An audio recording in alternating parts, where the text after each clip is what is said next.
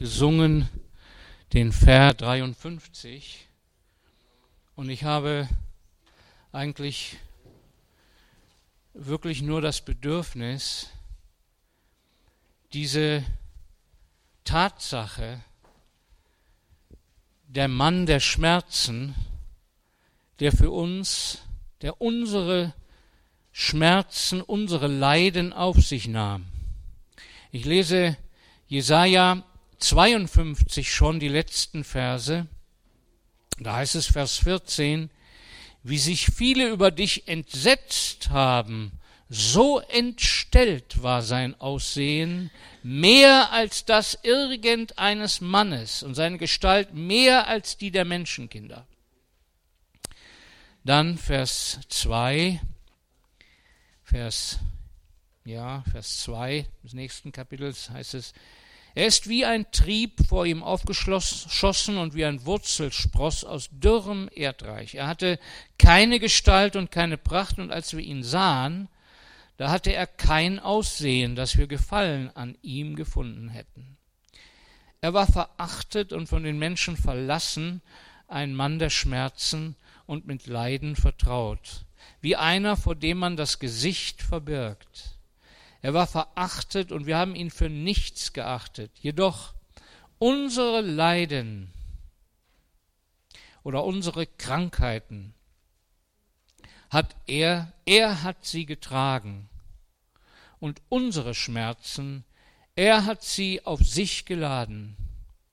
Wir aber, wir hielten ihn für bestraft, von Gott geschlagen und niedergebeugt, doch er war durchbohrt um unserer Vergehen willen, zerschlagen um unserer Sünden willen. Die Strafe lag auf ihm zu unserem Frieden. Und durch seine Striemen oder Wunden, eitrigen Wunden, ist uns Heilung geworden. Ja, wie viele Krankheiten und Wunden sind unter uns? Sind in meinem und deinem Leben? Viele oder nicht so viele? Wer hat die meisten? Wer hat mehr als ich? Des Menschen, das Mensch, der Mensch ist ein zerschlagener Spiegel, sagte jemand. Tausend Stücke. Und leider merken wir das ja meistens erst, wenn wir gläubig werden. Vorher halten wir uns ja immer noch für ziemlich gut. Oft. Erst nachdem wir gläubig werden und Gottes Geist anfängt, uns die Augen zu öffnen über das, was wir ohne Jesus sind.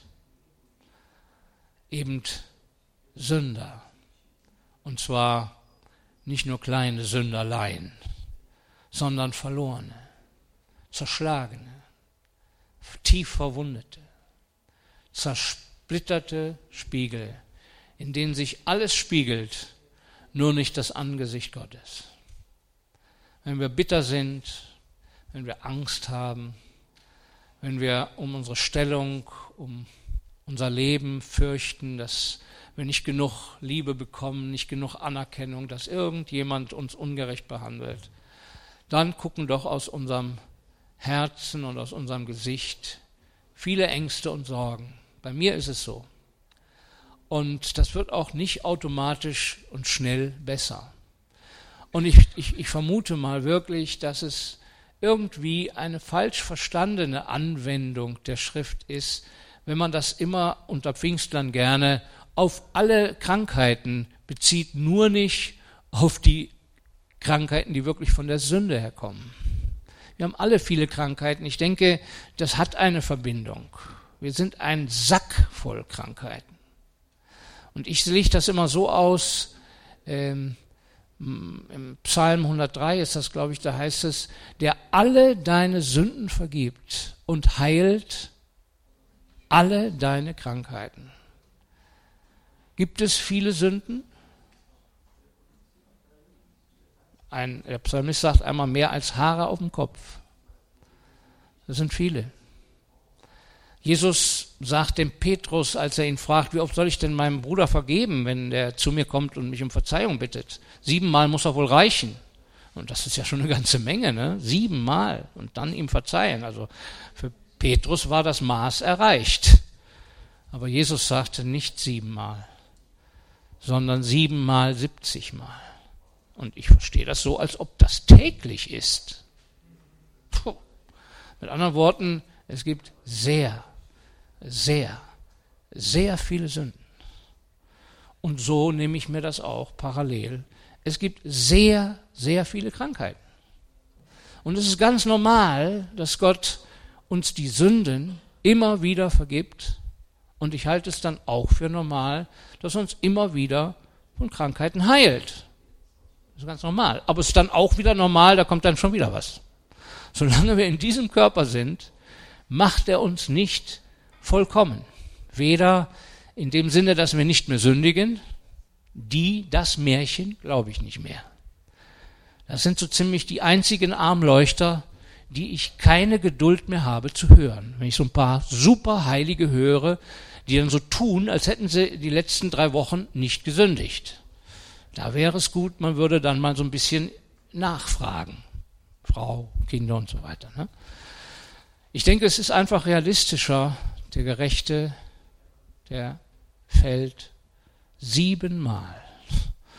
Petrus scheint sich darauf zu beziehen, wenn er sagt, reicht es denn dann, wenn ich meinem Bruder, dem Gerechten, siebenmal vergebe? Nein, sagt Jesus. Er hat das ganz deutlich gesagt, das reicht nicht mit siebenmal. Wenn irgendjemand aufhört zu vergeben, dann kann er sich eigentlich nicht mehr länger als Christ bezeichnen. Dann ist er eigentlich außerhalb des Christentums. Und wenn er das tut in dem Rahmen der Heiligkeit, weil er eben so tut, als ob er selber schon so heilig ist und jetzt der andere ist eben so unheilig, dass er schon mehr als siebenmal gesündigt hat, dann ist das einfach für mich ein Armleuchter. Der ist im Kopf nicht ganz gescheit. So ist das für mich. Verzeiht mir das, wenn ich das so primitiv sage. Ich war nämlich so ein Armleuchter.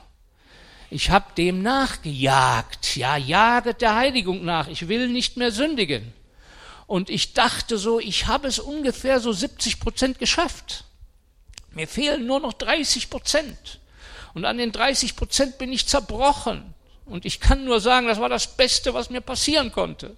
Dass mich Gott endlich von diesem blöden, selbst aufgebauten Heiligtums, Heiligkeitsgerüst runtergeholt hat. Olaf, du bist nur gerettet durch den, der am Kreuz für dich hing. Und nur durch ihn hast du Zugang zu Gott. Und wenn Gott an einem Tag dir nicht mehr vergeben würde, hättest du keine Chance. Wir leben von seiner Gnade und Vergebung. Und gut, man kann die ganze Sache auch von der anderen Seite sehen. Es gibt Befreiung und es gibt Sieg über die Sünde und es gibt Erlösung und vollkommene Erlösung und ja, Heiligkeit ganz dem Herrn geweiht. Aber Geschwister, Paulus sagt, ich bin der größte Sünder und dem möchte ich mich anschließen. Ich bin dann der zweitgrößte. Ich habe noch keinen umgebracht, kommt dann immer die, ja, er hat aber Leute umgebracht. Und du mit deiner Einstellung und mit deinem, mit deiner Bitterkeit vielleicht in deiner Ehe oder in deiner Familie hast du auch schon manche Leute auf dem Gewissen. Das heißt, du hast da Dolchstöße verpasst und denkst, du bist so heilig. Wer hat ihn denn ans Kreuz gebracht? Die Heiligen haben ihn doch ans Kreuz gebracht. Das ist auch heute noch so. Die Leute, die sich am besten fühlen und die denken, ich habe es fast geschafft, die Leute sind oft so verkehrt und so eingebildet und so lieblos und so hochmütig, man kann es kaum aushalten. Aber Gott sei Dank, wen Gott lieb hat, den holt er darunter. Zumindest mich hat er so lieb gehabt, dass er mich von diesem hohen Ross runtergeholt hat. Und seitdem danke ich ihm, dass ich nur durch sein Blut und wirklich nur durch sein Blut Eingang in das Heiligtum habe. Ist dir das klar? Du hast nicht Eingang in sein Heiligtum, weil du jetzt schon drei Tage nicht mehr zornig geworden bist.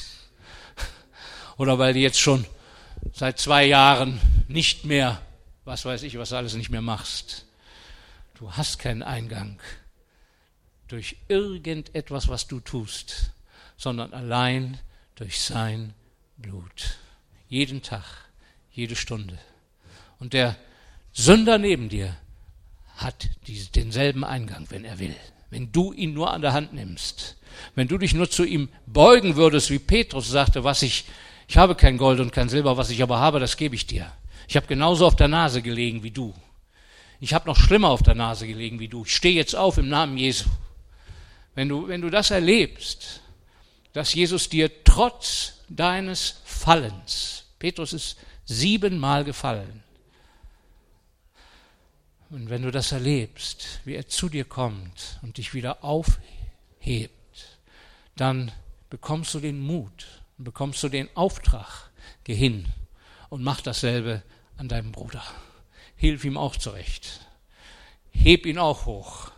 Und ich bin überzeugt, dass viele hier sind, die traurig sind über ihr Fallen, traurig sind über ihren Zustand und dass sie die Gnade Gottes ganz neu erleben müssen und dürfen, zu ihm zu kommen durch sein Blut. Das heißt, Hebräer, ich weiß jetzt gar nicht, welches Kapitel ich könnte sein, sieben oder acht oder ja, da heißt es, Brüder, wenn wir denn Freimütigkeit haben oder Freiheit haben oder Mut haben, durch sein Blut in das Allerheiligste hineinzugehen, durch den neuen, Weg, den er uns geöffnet hat, das ist durch sein Fleisch. Ja, dieser Satz, das ist durch sein Fleisch. Er wurde Fleisch. Und der Hebräerbrief bezieht sich ja hier auf den Vorhang zum Allerheiligsten, der immer zu war. Das ist ein Vorhang, ich habe mal gehört, der war so 15 bis 20 Zentimeter dick der war so schwer, dass 20 Priester oder 50, ich habe es vergessen, den nicht hochheben konnten, um ihn wieder anzuhängen, wenn der ausgebessert oder gewaschen oder was wurde. Der ist so dick, da kommst du nicht durch. Wenn du vor Gott stehst, da ist ein Vorhang, du kommst nicht rein. Aber durch das Blut Jesu haben wir den Mut, in das Heiligtum zu gehen, durch den Vorhang hindurch, durch sein Fleisch. Sein Fleisch war der Vorhang. Er wurde Fleisch. Unser Fleisch taucht nichts, um zu Gott zu kommen. Aber durch sein Fleisch, durch sein Leben, durch sein hier auf der Erde gelebtes Leben, durch die 30 Jahre, aber ganz besonders durch diese Stunden dort auf Golgatha, durch sein Fleisch wurde der Vorhang zerrissen. Gott hat es ja bestätigt in dem Moment, als er starb und zerriss den Vorhang von oben bis unten. Aber ich denke, das reicht nicht, dass der mal zerrissen wurde, sondern wir alle spüren das Hindernis. Wir kommen so schlecht durch zu Gott, wenn wir auf unser Fleisch schauen. Nämlich überhaupt nicht. Ist es so? Wir kommen da nicht durch. Aber sein Fleisch wurde für uns zerrissen. Ich Stell mir das ganz kindlich vor, als er dort hing am Kreuz, total zerschunden, perforiert an den Händen und Füßen und seine Seite durchstochen. Da konnte man von der anderen Seite Himmelsluft anfangen zu sehen. Durch diesen zerrissenen Vorhang darfst du durch. Du darfst an diesem Vorhang stehen. Und dann merkst du, es ist so schwer, mit Gott Gemeinschaft zu haben. Er ist so heilig, er ist so weit weg, er ist so, so wie er ist und ich bin so anders. Aber Jesus wurde deswegen zerschlagen, dass du durch sein Fleisch hindurch, das ist dein Weg, der neue, lebendige Weg. Das ist nicht der Weg Buddhas und nicht der Weg Mohammeds. Es ist auch nicht der jüdische Weg. Es ist der neue Weg der war noch nicht offenbart. Da können Sünder, solche Sünder, die andere auf dem Gewissen haben, die Sünder sind, die können durch diesen Vorhang hindurchgehen, die können durch sein Fleisch hindurch. Der erste war der Schächer da. Denk an mich. Und er kam hindurch. Und du, bist du schon hindurchgegangen? Gehst du jeden Tag hindurch? Es ist ja seltsam, dass der Hebräerbrief es so sagt. Wir haben Zuversicht, wir haben Mut hineinzugehen. Und da geht ja auch daraus hervor, dass man sich immer wieder draußen wiederfindet. Es soll ja so Leute geben, so Leute geben wie Samuel, der hat ja wohl im Heiligtum geschlafen. Naja, solche Heiligen gibt es ja auch, die im Heiligtum schlafen. Aber ich meine das jetzt mal positiv. Das heißt, er ging nie raus. Der hatte da sein Quartier, da irgendwo an der Bundeslauder. Wo muss der kleine Kerl geschlafen haben? Ja, aber das ist ja nicht das Normale. Das Normale ist, dass man sich wieder draußen wiederfindet.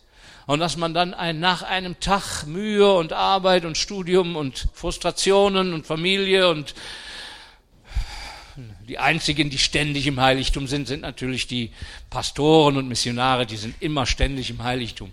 Armleuchter. Ich würde lieber das andere Wort nehmen, aber ich nehme das, das salonfähige Wort. Ne? Du bist ein Armleuchter. Wir sind doch alle aus demselben dreckigen Fleisch.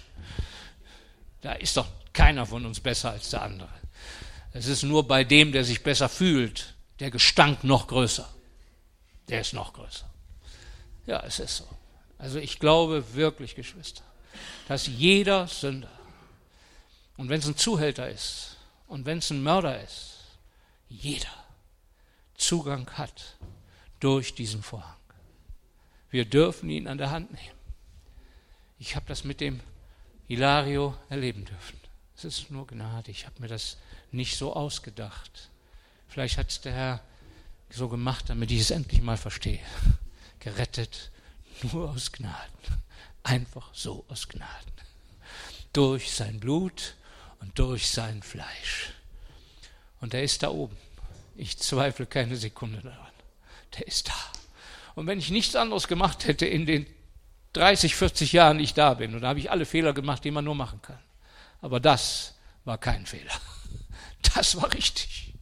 Ich habe nur so lange gebraucht, aber Gott sei Dank. Gott sei Dank. Gott sei Dank. Ob du es auch noch lernst, zum schlimmsten Sünder hinzugehen und ihn lieb zu haben und ihn an der Hand zu nehmen und keine Angst vor seiner Sünde zu haben, keine Angst zu haben vor dem, was alles hindert. Wie kann der Mann je in eine Gemeinde kommen? Ja, in eine Gemeinde, die ist natürlich zu heilig. Da kann er ja nicht reinkommen. Das ist ja auch wirklich wahr. Der würde ja einen Stuhl schmutzig machen. Überleg mal, das Messer würde ja das Stuhl, den Stuhlsitz verpieken, wenn der sich da hinsetzt und da mit dem Hintern rumrutscht, dann macht er den Stuhl kaputt. Das kann man nicht zulassen. Geschwister. Ja, ist denn die Gemeinde nicht dafür da, solche Sünder aufzunehmen? Sind wir nicht dafür da? Hat uns das nicht Gott schon vor vielen Jahren gelehrt, dass, dass die Sünder in die Gemeinde kommen sollen? Ich bin nicht gekommen, die Gerechten zu suchen, sondern die Sünder. Ich bin gekommen, die Gerechten zu, nein, die Sünder zu rufen. Amen. Halleluja. Der ruft dich. Der ruft dich. Der ist hier. Lass dich an der Hand nehmen. Du kannst durch den Vorhang durch dich durchwühlen. Ich weiß nicht wie, das heißt wirklich durch den Vorhang, das ist durch sein Fleisch hinein ins Allerheiligste. Ich empfinde das so, da ist noch Widerstand. Der Teufel lässt sich nicht so schnell da rein. Naja gut, wenn du wie ein Kind bist, dann kannst du vielleicht so durch so ein Loch da durchschlüpfen, ne? durch seine Wunden oder so. Kommst du da schlupp rein, die Kinder kommen rein. Aber wir Großen mit unseren komplizierten Gedanken, wir kommen nicht so leicht rein. Wir müssen uns ganz klein machen. Wir müssen nur an ihn denken und an sein Blut und unsere Sünden müssen wir dann durch sein Blut und durch seine Wunden zurücklassen. Das kann man aber nicht auf der theologischen Hochschule lernen. Das muss man in der Praxis machen. Amen. Herrlich ist das. Wir danken Gott, dass es so ist. Amen. Wir danken dem Herrn, dass er uns von unseren Wunden heilt. Und sicher sind ganz viele Leute, die sind schwer krank an anderen Sachen. Und Gott macht das manchmal mit Vorliebe. Dass er Leute, vielleicht, ich kann mich erinnern an die eine Schwester, die gelähmt in ihrem Bett lag. Und das Einzige, was sie hatte, sie hatte ein Fenster am Bett offen und konnte rausgucken in den Garten. Das war das Einzige, sie konnte nicht mehr laufen. aber die war gesünder als wir. Die guckte in den Garten und lobte und pries den Herrn für den Blick in den Garten. Reingehen konnte sie nicht mehr. Die war aber gesünder. Und ich denke, am Ende könnte man aufs Grab dann auch schreiben, endlich geheilt. Endlich ganz geheilt. endlich ganz gesund. Jetzt kann ich plötzlich alle lieben. Jetzt kann ich allen vergeben. Jetzt habe ich keine Probleme mehr damit. Das kannst du mit Gottes Hilfe auch jetzt in seinen Wunden lernen. Durch seine Wunden werden wir geheilt. Kannst du denn in den Wunden sein und in diesen Wunden Ruhe finden, still werden, dankbar sein, dass da Platz für dich ist? Es gibt diese alte, dieses alte Lied, am Kreuz ist noch Raum für mich, am Kreuz ist noch Raum für dich. Millionen fanden dort das Heil.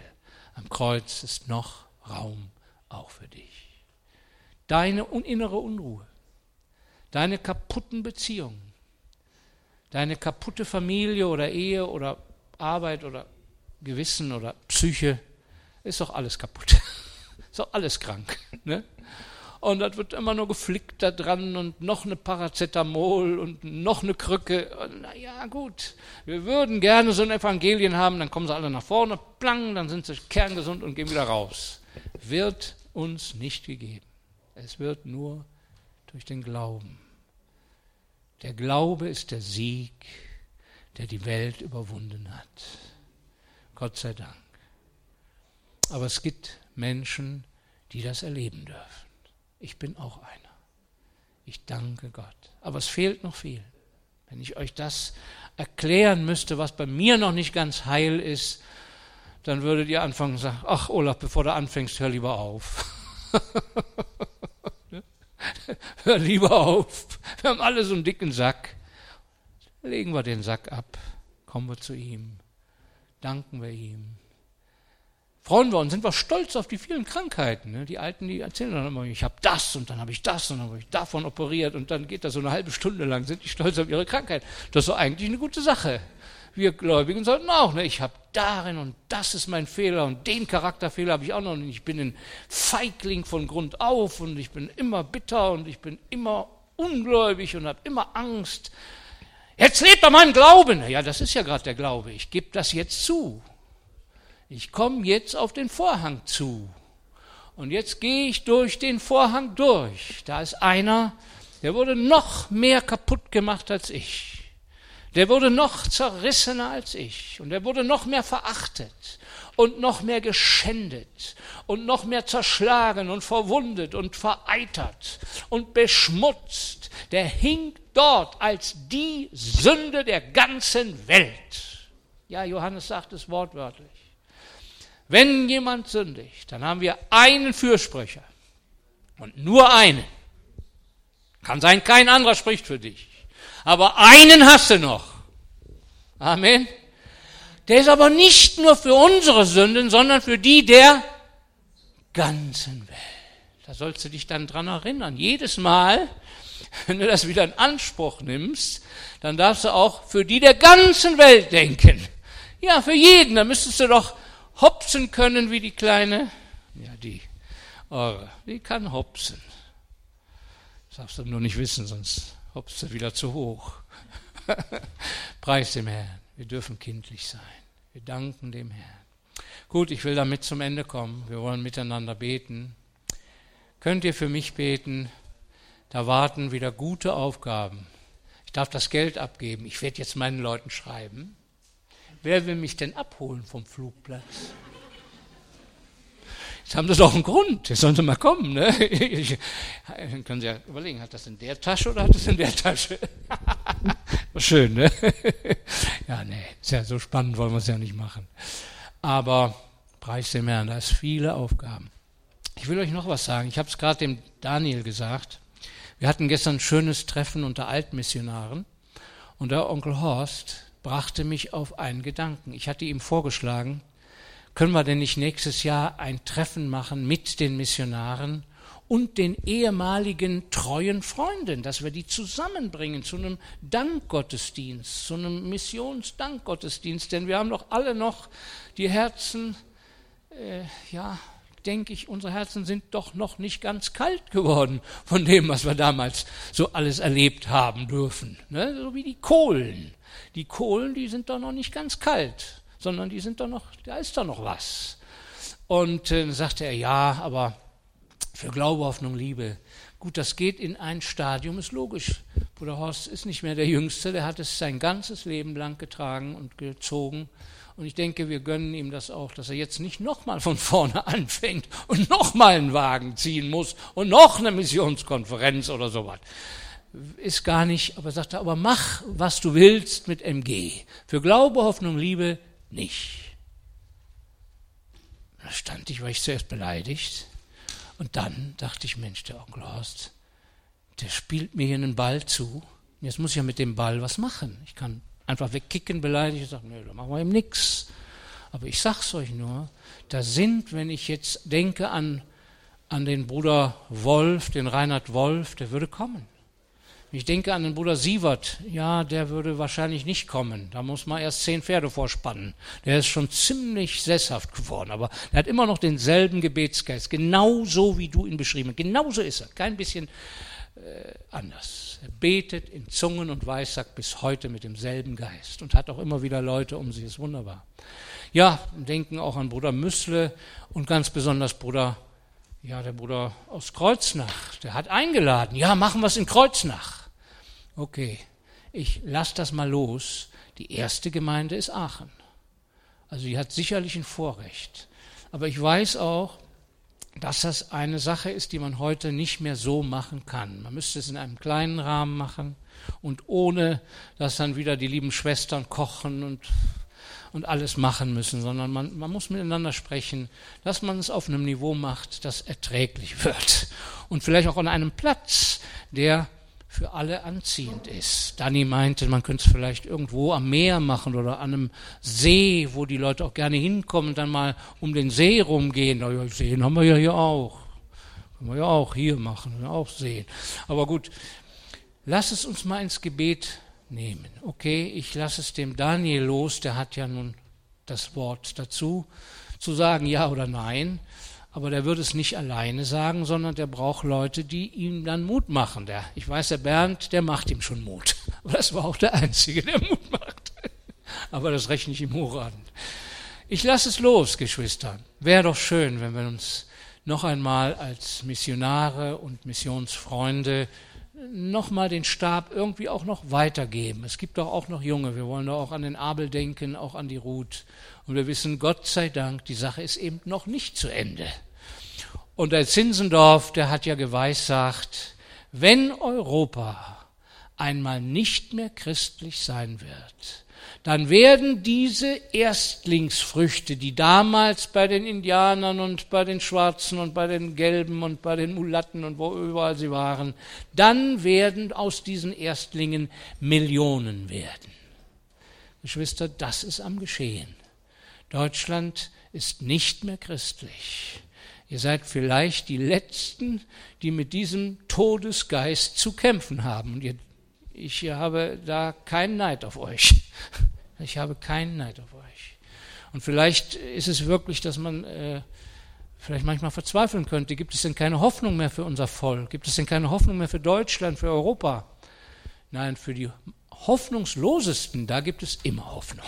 Gott sei Dank. Gerade da kann Gott ja noch was Besonderes tun. Amen. Aber es muss einfach das geschehen, dass sich auch die zehn Häupter vereinen und dann auch ja, Babylon verbrennen und hassen, dass sie das offizielle Christentum so hassen werden und dass sie es dann verbrennen werden. Das muss doch irgendwann noch zur antichristlichen Zeit geschehen. Vielleicht gehen wir darauf zu aber habt doch Mut. Gott hat euch doch schon genug Missionare geschickt. Da war doch heute jemand, der hat so eine schöne dunkle Hautfarbe. Den hat doch Gott hierher geschickt. Und da sind noch andere Leute mit anderen Hautfarben. Ist das denn nicht Gottes Gnade, dass die hier sind? Ist das denn nicht genau das, was der Zinsendorf geweissagt hat? Es werden Millionen aufstehen Und sie werden das Christentum nicht, es wird nicht untergehen, sondern die, die Pforten der Hölle werden nicht von ihm überwunden. Und ich denke, das ist Gnade Gottes, dass auch diese Gemeinde nicht untergehen braucht und wird. Amen. Sind schon genug andere da. Preis dem Herrn. Wollen wir jetzt aufstehen und miteinander beten, füreinander beten? Ich werde das Mikrofon jetzt, dass du sie einfach gebrauchst, auch jetzt für diese schöne Spende für die Brücke. Ich wüsste nicht, wie ich dieses Geld mitnehmen könnte. Ich könnte es einfach nicht. Sie hätten es auch gar nicht locker gemacht.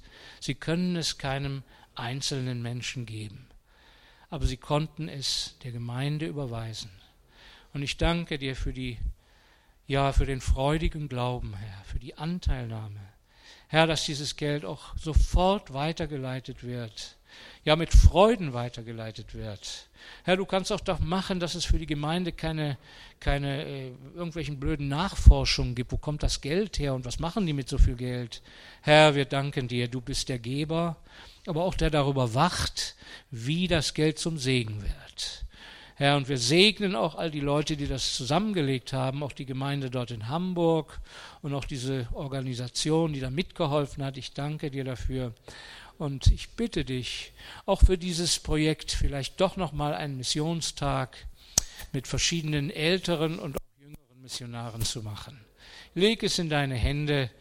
Herr, lass doch aus dem trockenen Land immer wieder ein Reis aufstehen, immer wieder ein neuer Spross werden. Und wir danken dir für die Sprosse, die da sind. Wir danken dir für Ruth. Herr, es ist ein Wunder in unseren Augen, dass sie dort ihre, ihren Master macht. Segne sie in Jesu Namen. Lass sie doch durchkommen, Herr. Mit Freuden durchkommen. Lass sie wirklich ein Segen sein. Gib ihr ein Herz, das so, so friedevoll, so einfach und so positiv ist, dass sie überall segnen kann in Jesu Namen. Segne auch Abel, Herr. Wir danken dir für ihn, auch Gerhard. Herr, und wir bitten dich für die vielen anderen Missionare, die wir kennen. Segne sie alle, Herr. Lass aus ihnen Millionen werden, so wie du es gesagt hast. Lass aus ihnen Tausende werden, Herr. Wir danken dir dafür und segne auch diese Gemeinde, dass sie doch, Herr, neuen Mut bekommt, dass sie neue Freimütigkeit hat, dass sie in das Heiligtum immer wieder mit Freuden gehen kann. Dank und Ehre dir. Amen.